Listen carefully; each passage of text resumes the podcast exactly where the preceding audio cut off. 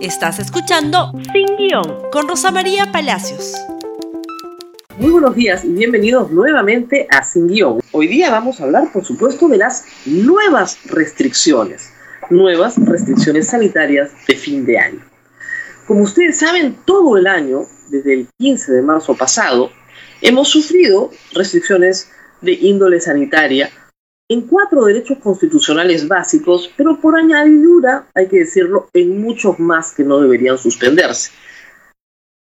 Se ha suspendido el derecho de reunión, el derecho de tránsito, la detención arbitraria se podía realizar y la inviolabilidad del domicilio podía ser vulnerada. Sin embargo, estas restricciones, por ejemplo, a la libertad de tránsito, a la libertad de reunión, han afectado severamente el derecho al trabajo, el derecho a la libre contratación y otros derechos conexos. De acuerdo a nuestro régimen constitucional, y esto no puede ser derogado, y de acuerdo al Código Procesal Constitucional, toda restricción a la libertad que se efectúe durante estado de emergencia tiene que ajustarse al propósito por el cual se declara el estado de emergencia y ser razonable y proporcional. Esto no ha cambiado y no me he cansado de repetirlo de marzo a la fecha. ¿Por qué? Porque hemos tenido que sufrir, todos los peruanos, un enfoque punitivo que inauguró el ministro Zamora y que en parte continuó la ministra Macete. El enfoque punitivo parte de castigar a la población, que el estado de emergencia se perciba como un castigo, por lo cual se culpa a la población, se infantiliza a la población y por supuesto, eh, también se le impide ejercer libremente sus derechos sin culpa alguna. Nadie tiene la culpa de una enfermedad. Los adultos mayores no son niños y los niños tienen padre. Hay que recordar que niños y adultos mayores han estado prácticamente secuestrados en sus hogares durante meses, momentos en los cuales además las mascotas tenían más derechos los adultos mayores y que los niños. Da esta aproximación sanitaria una falsa sensación de seguridad. Y ese es el objetivo político, no sanitario, político. Da una falsa sensación de seguridad que es muy aplaudida y bienvenida. El toque de queda se inventó para controlar a la población en tiempos de descalabro social, de convulsión social derivado de la violencia política, derivado de un fenómeno como el fenómeno del terrorismo. Aprendimos a estar en casa justamente para que la policía y las Fuerzas Armadas pudieran controlar a la subversión. El toque de queda no tiene ninguna relación con evitar la expansión de un contagio, porque la única forma de evitarlo sería un confinamiento de 24 horas. Ampliar o reducir un toque de queda no reduce la velocidad del contagio. Es como una señora que hace muchos años le entraban fiebres en la noche y el doctor le dice, bueno señora, evite la noche.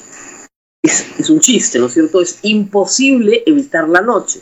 Bueno, pues parecía que ya se iba entendiendo de la mano de la ciencia y de la evidencia que restringir la circulación cuatro, cinco o seis horas no evita que el virus se contagie las otras horas del día. Más bien, aglomera. Los toques de queda aglomeran. ¿Por qué? Porque la gente al salir se junta más en el mismo espacio en menos tiempo. Es una ecuación bien sencilla de entender. Muy bien. Sin embargo, la doctora Massetti, que no puede responder por el tema de las vacunas hasta ahora, ese sí, importantísimo, y que hereda y mantiene pésimos resultados en materia sanitaria, porque más de 36 mil muertos oficiales por COVID, pero más de 85 mil extraoficiales, no son un buen resultado, son un pésimo resultado, insiste en las medidas punitivas. Entonces, ya no el toque de queda, ya no es a las 12 de la noche, es a las 11 de la noche. Pero en Tumbes, Piura, Lambayeque, la libertad es a las 10 de la noche. Y además ha prohibido la asistencia pública a playas de todo el norte del Perú, desde la provincia del Santa hasta Tumbes, estamos hablando de más de mil kilómetros de litoral, ha prohibido la presencia humana en esas playas. Y en la provincia metropolitana de Lima. Es decir, de Pucusana hasta Tacna, felizmente no, y en Lima termina en Ancón. Pero luego, desde la provincia de Santa hasta Tumbes, no se puede ir a la playa. Muy bien. ¿Qué busca con que la gente no vaya a la playa, que no se aglomere? Mil kilómetros de litoral. ¿Ustedes creen que alguien se puede aglomerar, no sé, en la playa de Puemape, por ejemplo? Yo creo, sospecho, que la señora ministra no conoce la geografía nacional y no conoce el modo de vida de los peruanos. Lo que ha revelado con cifras, con evidencia, la estadística, que es que un tercio de los hogares urbanos en el Perú no tiene refrigeradora y que por eso tienen que salir diario a comprar.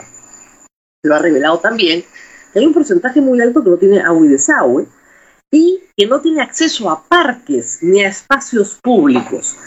¿Qué ha dicho la OMS hasta el cansancio? Que salgamos a los espacios públicos con mascarilla, con las manos limpias, con agua y jabón o con gel y guardando la distancia. Espacio público abierto, muy, ¿no es cierto?, ventilado. Esa es la recomendación de verano. No cerramos la playa. A viviendas que además están hacinadas. Hacinada, sin refrigeradora, sin acceso a espacios ventilados. Mi única recomendación, como lo hicimos hace algunos meses, es sálvase quien pueda y saben qué, suban a la azotea, porque patio no tienen todos, ni terraza, pero techo sí, y hay que tratar de habilitar la azotea para podernos reunir en familia. La ministra cree que si no recibimos al niño a las 12 de la noche o no recibimos el año nuevo a las 12 de la noche, nos vamos a salvar, vamos a estar salvados. Esto es ridículo. Y la pena es que el presidente Sagasti que era un hombre amigo de la ciencia, por lo menos así parecía, amigo de la evidencia, acepte restricciones absurdas como la que ya se había aprobado de no manejar carro particular 24, 25, 31 y primero como si el carro contagiara. Los seres humanos tenemos que aceptar restricciones por nuestro bien cuando el bien común está de por medio, en eso estamos todos de acuerdo. Pero las normas desproporcionadas e irracionales. Lo único que merecen son acciones de amparo. Un grupo de ciudadanos ya puso un amparo y lo ganó antes de que se, se resolviera para que los adultos mayores pudieran salir de sus casas, confinados durante siete u ocho meses. Yo no sé qué espera la ministra Bermúdez, que es abogada, que ha estudiado derecho, que conoce el derecho constitucional, para impedir esta clase de abusos. Dar la falsa sensación de seguridad es político, pero no es sanitario. Y la gente no es idiota. Se le infantiliza, se le culpabiliza y se le restringe su libertad en aras de qué? De nada. Y generando daño. Y generando daño. ¿O ustedes creen que las personas que tienen una peluquería no esperaban ganar algo más el 24 y el 31, ahora que sus clientas que tienen carro no pueden ir. ¿Ustedes creen que la gente que tiene un restaurante, que ya estaba cerrando su, caja a las 11, ¿no es cierto? Ahora tiene que cerrar su caja a las 10. No ¿Ustedes no creen que en el norte del Perú pasa lo mismo, pero peor? Les han puesto un toque que queda a las 10 de la noche para evitar que, si va a haber fiesta, señora ministra, la fiesta va a ser de toque a toque. Si la gente va a ir a su mamá, ahora no va a ir a verla 20 minutos, se va a quedar a dormir en una vivienda sin nada, sin servicios básicos y sin un parque disponible. Está agravando situaciones, no mejorándolas, porque no está actuando con evidencia científica, está actuando para dar la falsa sensación de que están haciendo algo cuando no están haciendo nada. El presidente ayer anunció que podía garantizar que ningún vuelo directo viene a Lima desde Londres. Hace 30 años que no hay vuelos directos de Londres a Lima. ¿A quién quiere engañar? Y la pregunta de fondo es, señora ministra, ¿dónde están las vacunas? Deje de encerrarnos y aprobar normas estúpidas y comience a decirnos dónde están las vacunas que Colombia sí tiene y que Chile sí tiene y que el Perú no tiene. hasta acá de normas estúpidas, todo el año, generando incertidumbre de la manera más prepotente, violando la Constitución y el Código Procesal Constitucional que le prohíbe al gobierno, le prohíbe al Poder Ejecutivo aplicar normas irracionales y desproporcionadas al fin que genera el estado de emergencia. Se los he dicho todo el año y no voy a parar de decírselos porque alguien lo tiene que decir.